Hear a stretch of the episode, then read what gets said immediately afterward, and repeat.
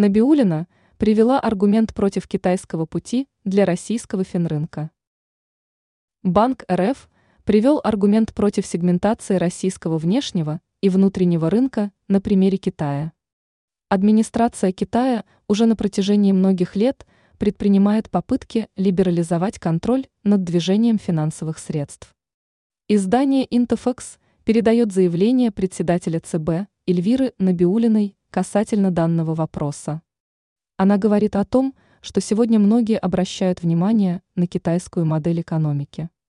Но в российских реалиях этот опыт не получится скопировать, так как у России другие условия. Набиулина отмечает, что в Китае практикуется метод множественности процентных ставок и ограничивается движение капитала.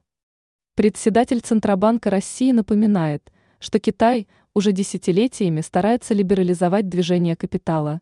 России не нужно двигаться назад.